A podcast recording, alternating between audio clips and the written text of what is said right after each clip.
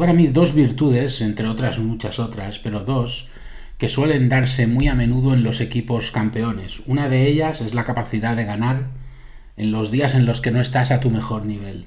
La otra es la capacidad de superar los errores que cometes durante un partido con grandes aciertos, con grandes individualidades, se podría incluso decir.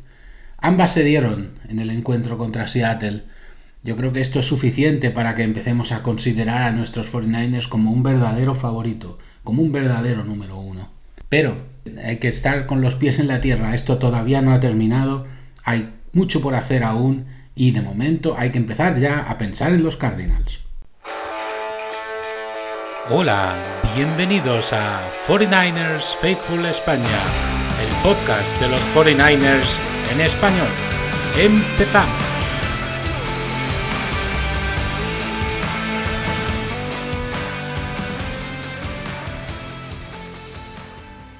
Bienvenidos a 49ers Faithful España, el podcast de los 49ers en español.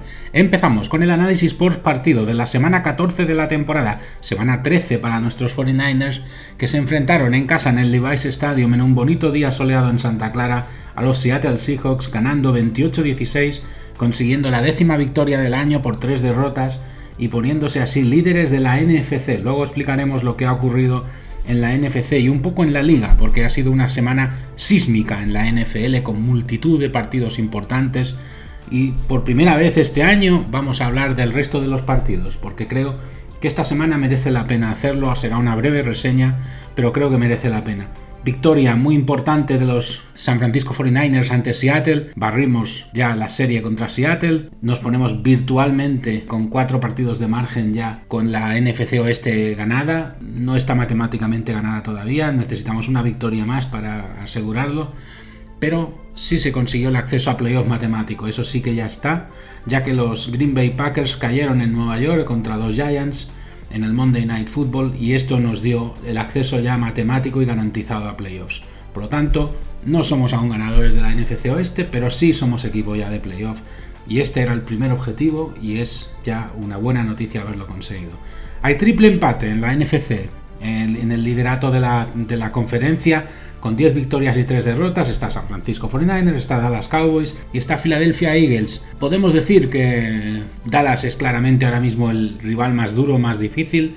Está claro que los Dallas Cowboys se levantaron muy bien de la derrota que sufrieron en, en, Santa Clara hace unas semanas contra nosotros y son ahora mismo un equipo muy muy muy caliente. Ganaron con gran contundencia a Dallas, a Filadelfia, perdón, y desde luego es una victoria muy apreciable la que consiguieron porque yo di por sentado que Filadelfia se iba a levantar después de lo que les pasó en su casa contra nosotros hace unos días y lo cierto es que no solo no se han levantado sino que les han vuelto a dejar sentados con otra derrota bastante dura que seguramente hará que en Filadelfia empiecen a generarse algunas dudas. Como decíamos, necesitamos una victoria más para asegurar la NFC Oeste. Tenemos el acceso a playoff garantizado, pero no todavía el título de división, aunque matemáticamente no está es virtualmente ya conseguido. Vamos a hacer esta semana, como decía, algo diferente. Porque esto hasta este, en este año hasta ahora me he resistido a hacerlo. Este podcast es de los 49ers sobre todo. Hablamos siempre del partido que toca. Pero esta semana yo creo que han pasado muchas cosas en la liga. Vamos a dar una breve reseña de casi todos los partidos, porque en casi todos los partidos se jugaba algo importante. Solo había dos equipos con bye, que eran Arizona y Washington, jugaba por tanto casi todo el mundo, y la verdad es que pasaron cosas muy relevantes en la liga. No me voy a extender mucho porque la idea es hablar de nuestro equipo, obviamente, pero por ejemplo se puede decir que Kansas City perdió en un partido que tuvo algo de polémica al final y con críticas a los árbitros contra Buffalo Bills en su casa. El partido quedó 20-17, si no recuerdo mal, a favorable a, a Buffalo Bills, pero hubo muchas, muchas protestas y una, yo creo, excesiva atención sobre el arbitraje por una jugada en la que los Kansas City Chiefs hicieron un, lateral de Kelsey a Tony que acabó en touchdown, una jugada espectacular que habría sido una de las jugadas del año, pero que fue anulada por un offside en ataque que levantó muchísimas, muchísimas ampollas en la banda de los Chiefs. Unos Chiefs que están teniendo una temporada regular un tanto irregular, un tanto complicada, pero que para mí siguen siendo un equipo muy peligroso. Miami perdió con, sorpresa incluida, porque yo creo que casi todo el mundo daba por sentado que Miami tenía el partido muy controlado ante Tennessee Titans, pero de manera sorprendente los Titans consiguieron darle la vuelta al partido en los últimos minutos y poner a Miami pues con una derrota más que les baja un poquito la buena inercia en la que venía el equipo de los Dolphins. Baltimore, que ganó a los Rams en la prórroga sufriendo lo indecible y con un retorno de punt, de retorno de kickoff, perdón, que en el que hubo incluso alguna queja de algún jugador y algún técnico de los Rams por lo que vieron en algún bloque un poco extraño pero bueno, victoria de Baltimore eh, ante, unos Rams que se jugaban también pues el ser o no ser y, que dejaron, se dejaron todo lo que tenían en Baltimore. Baltimore, recordemos, es rival nuestro dentro de muy poco y es un equipo muy muy duro, quizá el partido más difícil que nos queda por jugar. Como decía, Filadelfia que perdió un partido en el que nunca tuvo opciones contradadas con un gran Dak Prescott. Detroit, otro equipo en el que había muchas miradas puestas y que inesperadamente perdió y además claramente en Chicago, en un partido en el que parecía que los Lions tenían que ser algo favoritos, pues lo cierto es que Chicago Bears ganó con cierta claridad el partido. Tampa Bay, que ha conseguido con saldo negativo 6 victorias, 7 derrotas, ponerse como número 4 de la NFC ya que lidera la NFC Sur, una, una, división que este año está siendo un poquito irregular. Ganó a Atlanta, se puso 6-7 y ahora mismo jugaría en playoff contra Dallas Cowboys con el factor campo a favor. Cincinnati, que ganó bien a Indianapolis y que sigue en la lucha, están teniendo una temporada complicada los Bengals con grandes momentos complicados con otros no tan buenos, pero ahí siguen intentándolo. Jacksonville, que va cediendo después de que les pudiéramos derrotar. Yo creo que los Jaguars han tenido un momento bueno y ahora tienen un momento no tan bueno.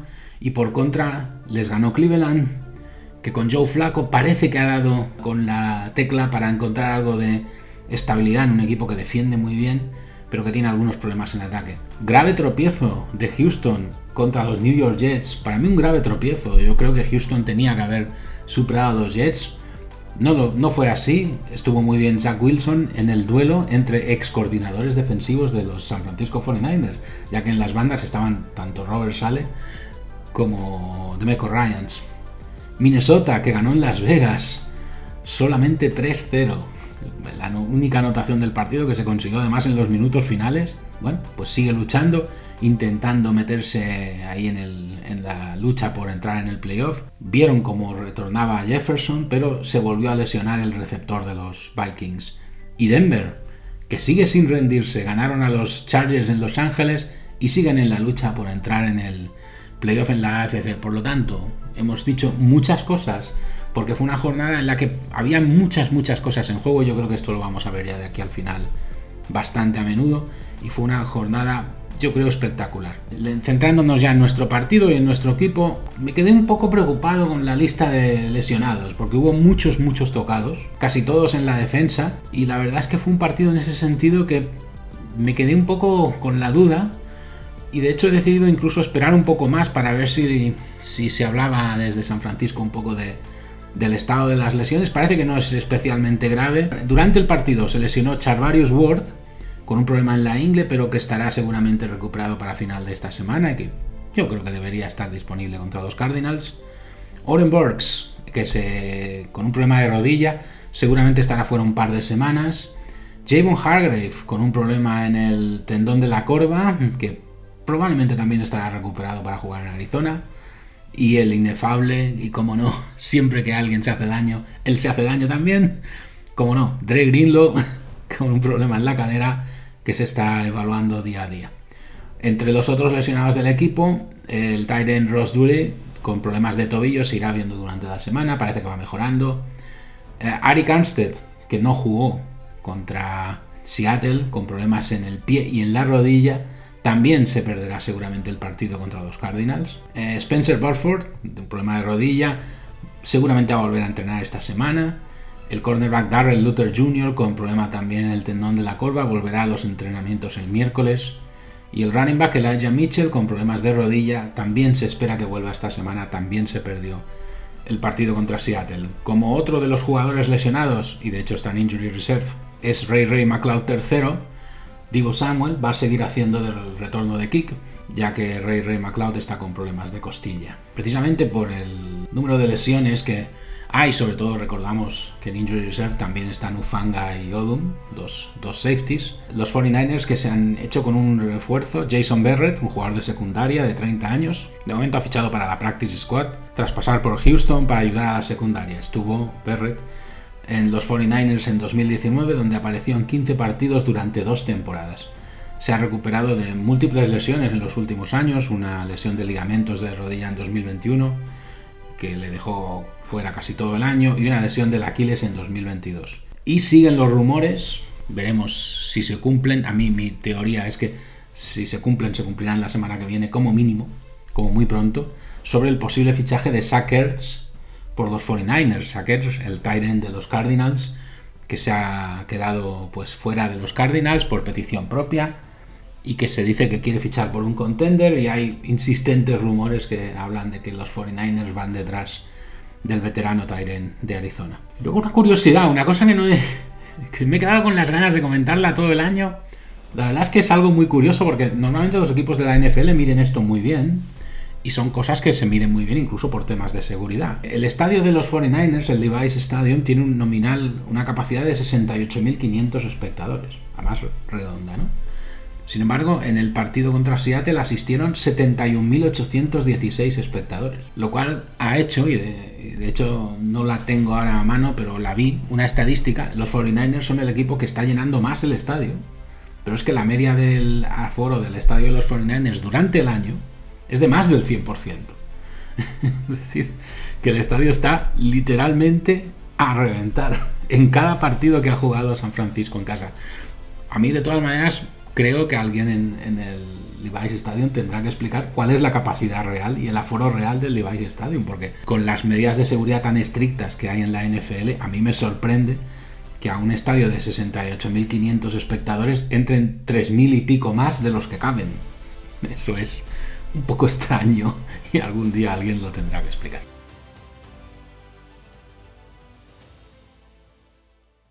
Seguimos con las curiosidades de San Francisco y seguimos con las curiosidades de Chinatown específicamente. El templo de Ting Ho, fundado en 1852, fue dedicado a la diosa china del mar, Masu, por los primeros inmigrantes chinos a los Estados Unidos. El título formal de Masu es Ting Ho, que significa emperatriz del cielo en cantonés. Ubicado en una calle lateral del barrio, el templo tiene un santuario central donde se encuentra una estatua de Masu. La sala está llena de hileras de faroles donados por los devotos. Los nombres de los donantes están escritos en tiras de papel rojo adheridas a las linternas. La catedral católica más antigua de California, la antigua Catedral de Santa María, se construyó en 1854. Todos los ladrillos de esta iglesia de estilo neogótico fueron importados de China. Frente a la iglesia se encuentra la Plaza de Santa María, un parque público que desde su renovación en 2017 incluye un área en la azotea de 6.000 pies cuadrados con una sección de asientos ajardinada y una plaza abierta. Y para experimentar plenamente la cultura de Chinatown se puede visitar durante el Festival del Año Nuevo Chino. El festival dura dos semanas e incluye desfiles, un mercado de flores y una feria comunitaria. Esta es una de las celebraciones más grandes de su tipo y ha sido nombrado de los 10 mejores desfiles del mundo por la Asociación Internacional de Desfiles y de Festivales y Eventos. El desfile del Año Nuevo Chino de Southwest Airlines en San Francisco es uno de los pocos desfiles iluminados por la noche que quedan en América del Norte y es el desfile más grande que se celebra del Año Nuevo Chino fuera de Asia. Bueno, pues vamos a, ver un poco la película del partido, ¿no? Un partido, el de los San Francisco 49ers frente a Seattle, que fue un partido con claros y oscuros, un partido del que yo creo que los especialistas del equipo, los técnicos de los San Francisco 49ers, seguro que van a sacar un montón de horas de vídeo muy útiles porque yo creo que junto a grandes aciertos se cometieron errores monumentales. Aquí vamos a hablar de unos cuantos de ellos. Yo para mí fue quizá uno de los partidos más desconcertantes que jugó San Francisco este año. Me resisto a, a, clasificar como malo un partido con los números que se hicieron contra Seattle. Los números en ataque fueron demoledores. A ratos se jugó a un grandísimo nivel en defensa. El problema es que es eso, sobre todo tanto en ataque como en defensa, y yo diría que más en defensa se jugó a ratos. Creo posiblemente que el equipo acusó tal vez el quizá enorme desgaste emocional que tuvo jugar un partido a tope de concentración como el que jugó en Filadelfia una semana antes. Yo vi al equipo quizá un pelín no diría, no diría relajado, pero sí quizá un poco, un poco saturado, un poco cansado. Pero bueno, ahora no es el momento de, de cansancios.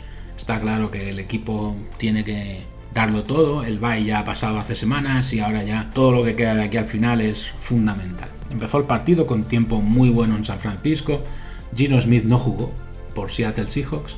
Sí que jugó, Drew Locke en su lugar, no lo hizo mal. Jugó también Kenneth Walker III y el resto de cuestionables de la lista que tenía Seattle jugaron todos menos Trey Brown y Dee Screech. Por parte de los 49ers, las principales ausencias en la alineación del partido eran Arik Armstead, eh, Spencer Burford y Elijah Mitchell. Fue espectacular el inicio de los 49ers, que en 57 segundos ya estaban liderando el marcador. Carrera de 72 yardas de Christian McCaffrey y después touchdown de Jordan Mason de carrera corta en, ya digo, solo 57 segundos y con grandes bloqueos de Divo Samuel y de Kyle Juszczyk para posibilitar la carrera de McCaffrey. Pero ¿qué pasó a partir de ahí? Yo creo que en un momento en el que el equipo estaba quizá un pelín agotado psicológicamente, este comienzo le acabó de sacar del partido, a pesar de que ser tan bueno, ¿no? Porque primero, Seattle respondió muy bien, porque hizo un drive de 75 yardas que acabó en touchdown de DK Metcalf, pase, superando a, me parece que creo recordar que fue a Lenoir en defensa, un pase muy bueno de Drew Locke y, que ponía el 7 a 7. Se retiraba además Charvarius Ward en ese momento, que ya primero se designó como cuestionable, pero de hecho ya no volvió. Y como decía antes, su lesión a mí me dejó un poco intranquilo. Es un jugador que necesitamos mucho, pero parece que no es excesivamente grave y no hay mucho motivo para preocuparse. Kittel también dio un pequeño susto hacia el comienzo del partido, en donde también se llevó un golpe bastante fuerte, pero, pero siguió jugando sin problema. El ataque pareció no estar excesivamente fino. Tras el 7 a 7 de Seattle, se empezaron a ver indicios de que el equipo estaba un pelín saturado y no jugó especialmente bien en ataque San Francisco en este primer cuarto. Hubo de hecho 2-3 y fuera de los 49ers en este primer cuarto.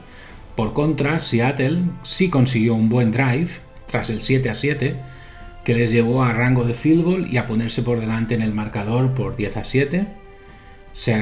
marcador con el que se llegó al final del, primer cuarto. Las sensaciones eran un poco extrañas, es decir, habíamos empezado muy bien, pero a partir de ahí estábamos quizá dando más facilidades defensivas de las esperadas y sobre todo en ataque produciendo bastante, bastante poquito en un comienzo de partido similar al que hubo en Filadelfia.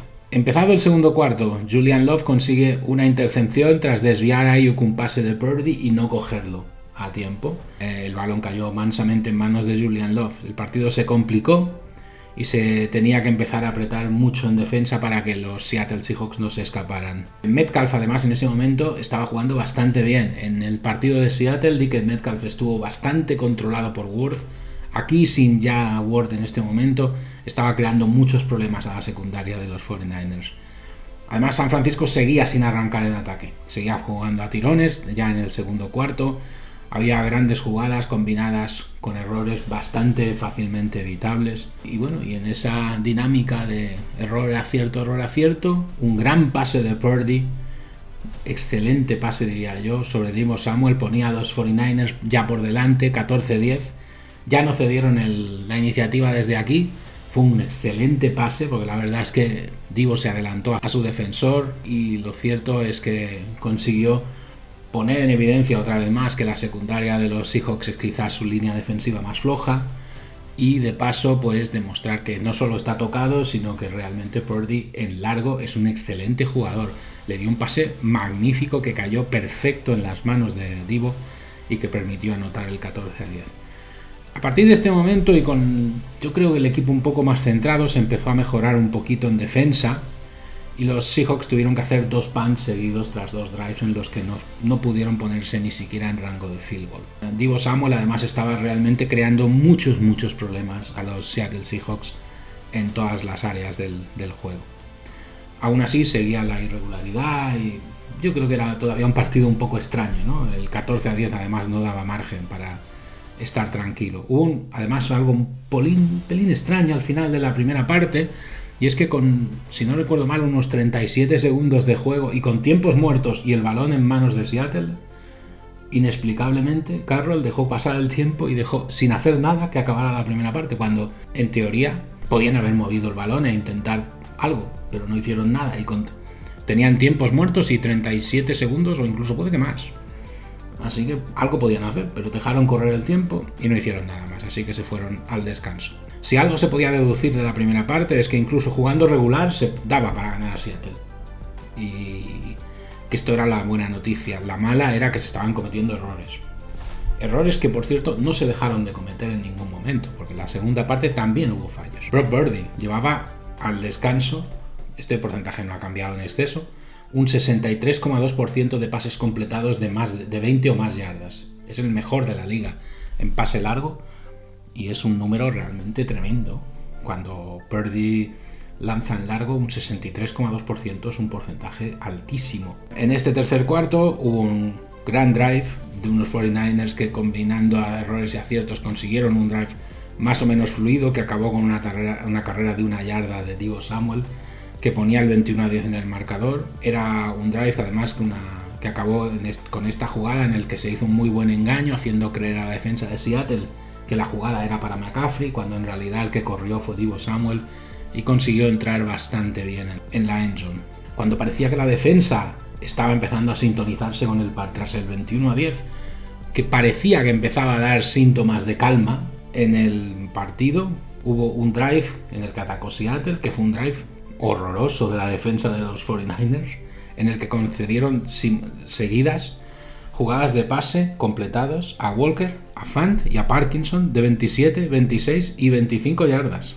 78 yardas que consiguieron que Seattle se pusiera 21-16. Aquí yo creo que también hubo una decisión, estábamos en el tercer cuarto, quizá un tanto extraña de Carroll, que fue a por dos puntos. Y Chase Young consiguió pues placar a, para pérdida de yardas a, Drew Locke, evitando así que los eh, eh, Seahawks se pusieran a 21-18 y se quedaron pues en 21-16. Samuel seguía haciendo de retornador, hizo un buen retorno en este momento. Fue un buen momento para hacerlo, porque eh, realmente pues daba la impresión de que el partido podía complicarse si seguían cometiéndose fallos y la verdad es que en ese momento pues fue una buena manera de empezar un drive que Divo Samuel hiciera un buen retorno. De hecho, en, algún momento daba la impresión de que Divo Samuel estaba aguantando el equipo entero, porque luego los números nos lo, nos lo desmentieron un poco, pero por momentos parecía que era el jugador más enchufado en el partido. Acabó así el tercer cuarto con el 21-16 de San Francisco que iba a atacar, porque tenía posesión, para empezar el último periodo. Estuvo en este tercer cuarto yo creo que bastante mejor la defensa, a pesar de algunos errores puntuales, a pesar de, un drive en el que directamente se declararon en huelga y consiguieron 3-3 y fuera para dos, forzar 3-3 y fuera a los Seattle Seahawks. Hubo también durante el tercer cuarto un momento de susto, yo creo, porque además estaba sin planificar, que fue un fake punt de Wisnowski, aprovechó para correr. Wisnowski ya sabemos que es, es Panther, pero es un jugador muy fuerte físicamente y que no tiene ningún miedo a correr. Aparte, Wisnowski para ser Panther es grandísimo. La jugada no estaba diseñada así. Mm, no está muy claro todavía por qué se hizo. Hubo un poco de susto en el banquillo de los 49ers por lo grave que podría ser que algún jugador de Seattle hubiera pillado a Wisnowski. Pero lo cierto es que la jugada aparentemente había salido bien, pero por una falta de Ronnie Bell se anuló. Una lástima, porque se consiguieron un primer down y muchas yardas. Hay que saber que Wisnowski es exjugador de fútbol australiano, es un jugador muy fuerte, es un jugador al que no le da ningún miedo el contacto, pero tiene que andar con ojo porque es Panther y no es un jugador para hacer estas cosas. Después, eh, ya metidos en el último cuarto, gran pase a Kittel, que esquivó muy bien a los defensores de Seattle, prácticamente como haciendo un slalom, y touchdown de los 49ers, que ponían el 28-16 en el marcador, que a la postre ya sería el marcador definitivo del partido. Viendo los números del equipo en ese momento se hace raro pensar que el partido estuviera dando la impresión de estar tan igualado, porque los números sobre todo en ataque de San Francisco eran algo tremendo, eran, demoledores. Pero Seattle aguantaba en el partido a pesar de la avalancha que estaba recibiendo en ataque, un poco aprovechando los errores y un poco pues con aciertos propios. Hay que reconocer que sus drives anotados fueron aciertos propios y jugando pues bien, ¿no? Aún así, pues un Metcalf que ya había tenido pues un pequeño error antes o un pase que se le había escapado, pilló un enfado enorme con al romper el lugar donde se pone el casco tras la intercepción que, que sufrió a manos de ya en un pase que iba a él y que hizo ya Air Brown. Eh, ya digo, pilló un enfado tremendo y rompió el lugar donde se apoyan los cascos en el banquillo. Y luego empezaron a pasar cosas un poco extrañas, ¿no? Primero una jugada que parecía que tenía que ser la de la sentencia del partido, una gran jugada de Ayuk, pero que acabó en fumble, perdido por el propio Ayuk, que recuperó Julian Love para Seattle cuando ya daba toda la impresión de que Ayuk se iba a anotar y se tenía que seguir remando. Así que bueno, en el siguiente drive, sack de Bosa a Drew Locke y San Francisco que para el ataque de Seattle, que tuvo que chutar un punt, la defensa que vino al rescate. Un momento un poco de susto que hubo en este momento porque Rick Bullen le hizo un horse collar muy feo a Divo Samuel en una jugada yo creo un poco innecesaria el defensor de los Seahawks. Samuel les estaba volviendo locos como un poco como les ocurrió en Filadelfia y, y Bullen pues, le agarró por, el, por la parte del, del cuello y la verdad es que pudo ser los jugadores de la NFL saben lo que tienen que hacer en estos casos, pero siempre son jugadas peligrosas para la integridad física. Muy bien, además estaba por otro lado Trent Williams, una constante durante todo el año. Qué bien está el equipo cuando corre por el lado de Williams y el balón lo tiene McCaffrey. Realmente es para mí, en lo que a carrera se refiere, pues una de las combinaciones más imparables de la liga, si no la que más, diría yo. Hubo también alguna jugada así un poco extraña, como una, intercepción de Lenoir, que había hecho una intercepción cubriendo a Metcalf. Hubo un penalty, los árbitros se pasaron mucho rato discutiendo, al final la falta fue de Bosa. Luego hubo otro saca Drew Locke, que se jugó el cuarto down y 13. Los Seahawks ya jugaban a desesperar en este momento. Hizo el pase Drew Locke un poco, ya digo, a lo loco. Y Warner interceptó el pase y se armó una pequeña trifulca, una pequeña gran trifulca, porque se incorporaron prácticamente los dos, todos los jugadores de los dos equipos, como resultado de la cual Metcalf, que estaba que echaba humo, y Lenoir fueron expulsados. Segunda semana que nos expulsan a un jugador, yo creo que esto es otro detalle que hay que vigilar. No hicimos muchas faltas en el partido, pero meternos en otra. Y esta vez, además, si bien la semana pasada todo en Filadelfia, todo lo empezó Grillo y al menos, entre comillas, digamos, el, el, lío lo empezó un jugador de San Francisco. Esta vez no, esta vez el lío lo empezó Metcalf. Y yo creo que no había ninguna necesidad de meterse en este lío otra vez. Ah, está claro que hay mucha rivalidad con Seattle, pero hay que ser un poco más listos y no meterse en jaleos de una manera tan gratuita. Después de la pelea, pues hubo un gran pase a Kittel que casi sentenció el partido, ya que consiguió que San Francisco se pusiera otra vez en primer down ya con no mucho tiempo por jugar y que puso a San Francisco en la yarda 41 de Seattle, llegado ya al 2 minute warning y a partir de ahí pues ya se quemó el reloj y final del partido 28-16. ¿Qué destacaría del partido? Yo destacaría la buena respuesta del equipo, como decían al inicio, ante situaciones muy adversas. Yo creo que sobre todo una muy buena respuesta tras el 21-16, que pudo ser el momento clave del partido y al final pues no lo fue. O sea que en ese sentido, buenas sensaciones, aunque al mismo tiempo el drive donde Seattle consiguió su punto 16 fue un drive catastrófico en defensa. O sea, parecía que directamente los 49ers se habían ido del partido en defensa en ese momento y consiguieron tres, tres pases completos de 27, 26 y 25 yardas. Los Seahawks, que no es de recibo. No es de recibo. Nadie debe encajar 78 yardas seguidas en una situación donde no había desesperación ni nada. Simplemente Seattle se estaba limitando a aprovechar los regados de la defensa.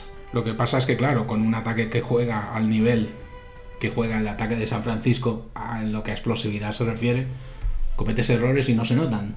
Pero estas cosas Yo creo que está muy bien en temporada regular. En temporada regular todo se puede arreglar. Todo se puede arreglar. Pero en playoff estas cosas tienen que dejar de pasar.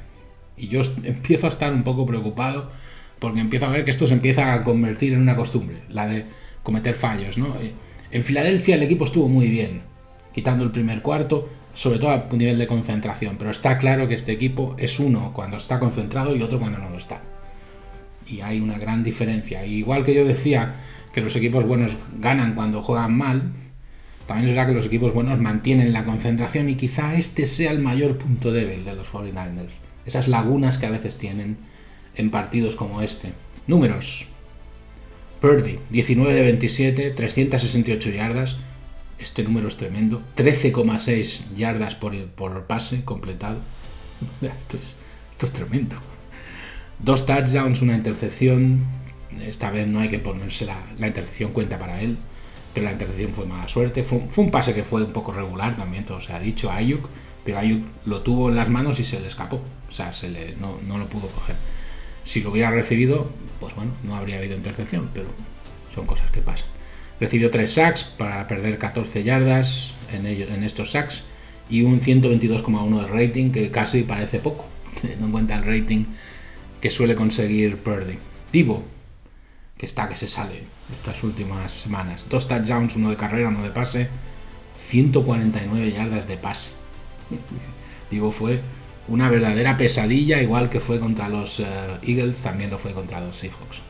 Kittle, un touchdown, 76 yardas de pase.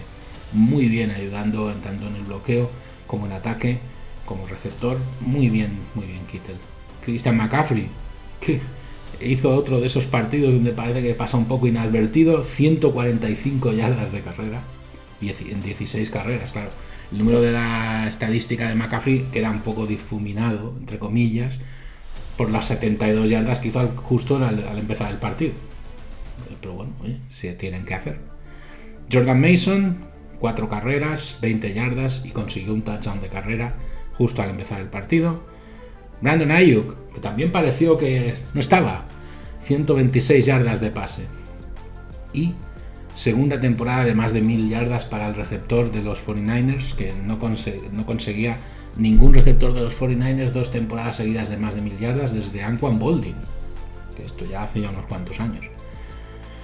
Total offense del equipo 49ers, 527 yardas, una auténtica pisonadora en ataque, tremendo. Es el máximo desde, desde, desde 2019 de los 49ers, 9,9 yardas por jugada contando todas las jugadas. Todas las jugadas, incluidas las carreras. 173 yardas de carreras, que los números son impresionantes. 2, de 2 en la red son 6 de 11 en tercer down. Y sin embargo, menos posesión que Seattle, porque la explosividad hacía que literalmente Seattle tuviera el balón más tiempo. Y, bueno, pues una sensación de que sí, de que este equipo es capaz de. Se ha vuelto un equipo capaz de anotar en cualquier situación como si fuéramos unos Kansas City Chiefs cualquiera. Lo digo con el mayor de los respetos y el cariño a los Chiefs, pero nos hemos vuelto un equipo explosivo en ataque. Y un equipo que sí, que tenemos nuestros recursos en defensa, pero ya hemos dejado de tener los números en defensa que teníamos. Ya no somos la mejor defensa de la liga, ni mucho, ni mucho menos. Y es que ahora no lo necesitamos. Y es curioso, cuando para mí la defensa ha mejorado con la llegada de Chase Young, con la llegada de, Randy Gregory. Lo cierto es que, digamos, esa, entre comillas, despreocupación que hay por el hecho de que el equipo es capaz de anotar a un nivel tremendo, ha hecho que los números de defensa empeoren ligeramente, tampoco mucho. Y bueno, pues es otra personalidad que tiene el equipo. En este caso somos un equipo de ataque, muy de ataque. Bueno, veremos a ver. A mí personalmente me gusta más ser muy defensivo. Yo soy así pero somos un equipo muy, muy, muy poderoso en ataque y eso también hay que usarlo. Llevamos 8 touchdowns en las opening possessions de los partidos, 59 puntos anotados. Es el segundo máximo de la NFL en 13 partidos desde el año 2000. Somos un equipo demoledor en las primeras posesiones de los partidos. En esta nos faltaron, nos hicieron falta únicamente 57 segundos para conseguir el primer touchdown. O sea, demoledor. Bosa, En defensa, un sack y medio, 5 presiones al quarterback en 32 pass rushes. Esto es un gran esfuerzo físico, pero Nick Bosa que empezó la temporada así, así, recordamos que tuvo ese tiempo en el que no estuvo entrenando por el tema del contrato y tal. Yo creo que Nick Bosa está ahora llegando al momento en el que suele, en el que suele estar a mejor nivel y realmente está siendo una pieza clave del equipo, del equipo entero, incluida el ataque. 40 partidos seguidos sin que un corredor contrario a los de los 49ers llegue a 100 yardas. Estos son ya muchos partidos. Desde el año 2021 no ocurre esto. Se consiguieron 4 sacks a Drew Locke, que ya digo, no estuvo mal y no fue ni mucho menos el peor del equipo de los Seahawks. También se le consiguieron hacer dos intercepciones. Moody, que no hizo ni un solo pan, perdón, ni un solo field goal, se le va a olvidar chutar field goals. Solo hizo cuatro extra points, cuatro touchdowns conseguidos. Y por Seattle, pues eh, cuarta derrota seguida, que hace que se le compliquen sus opciones de postemporada. Y Drew Locke puede más a menos, pero para mí cumplió.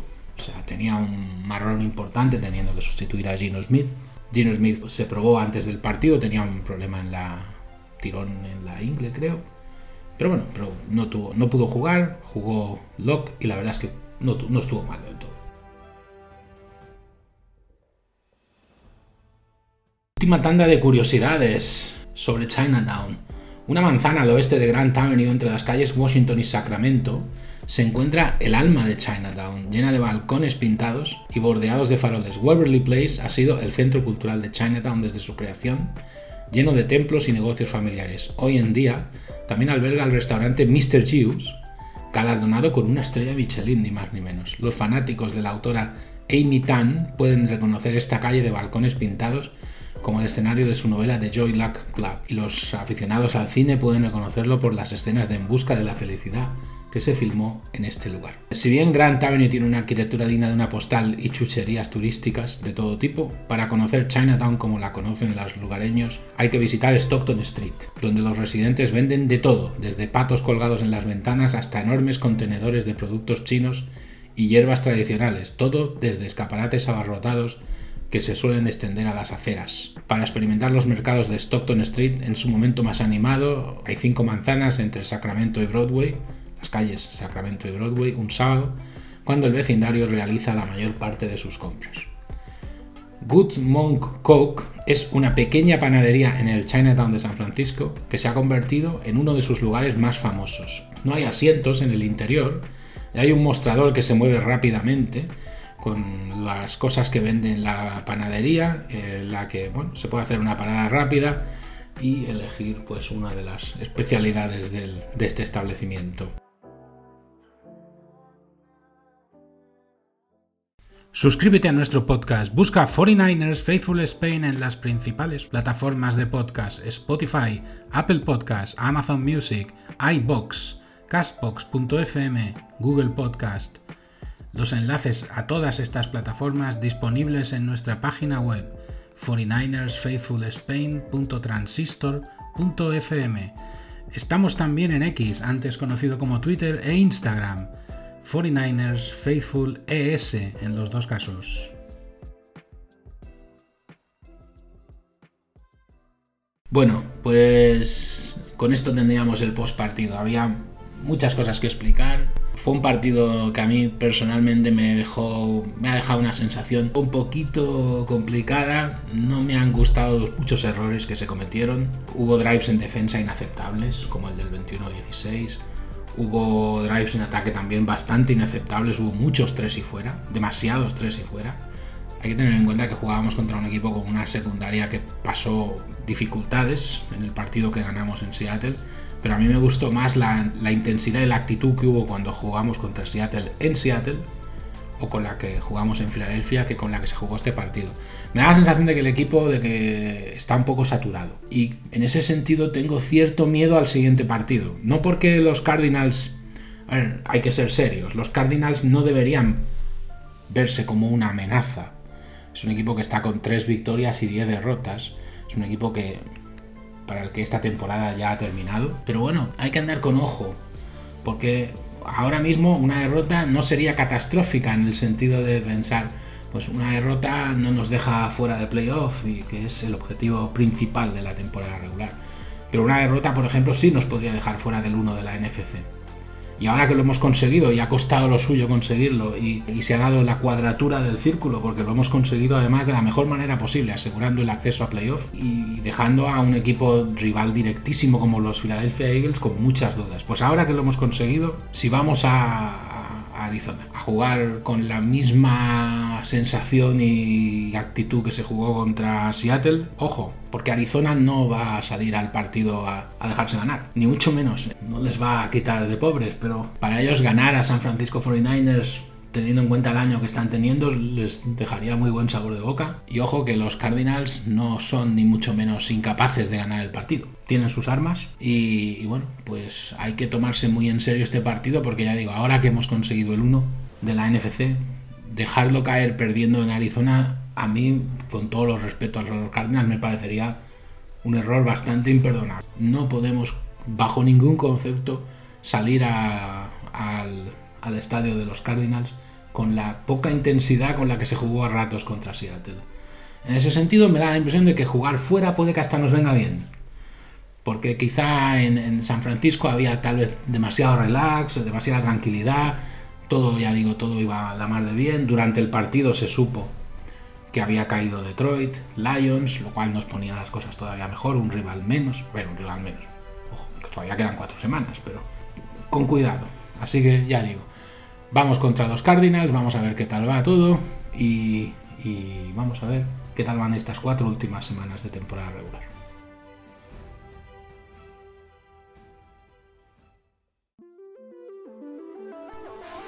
Y con esto acaba este episodio. No olvides suscribirte a 49ers Faithful España. Espero que te haya gustado. Adiós.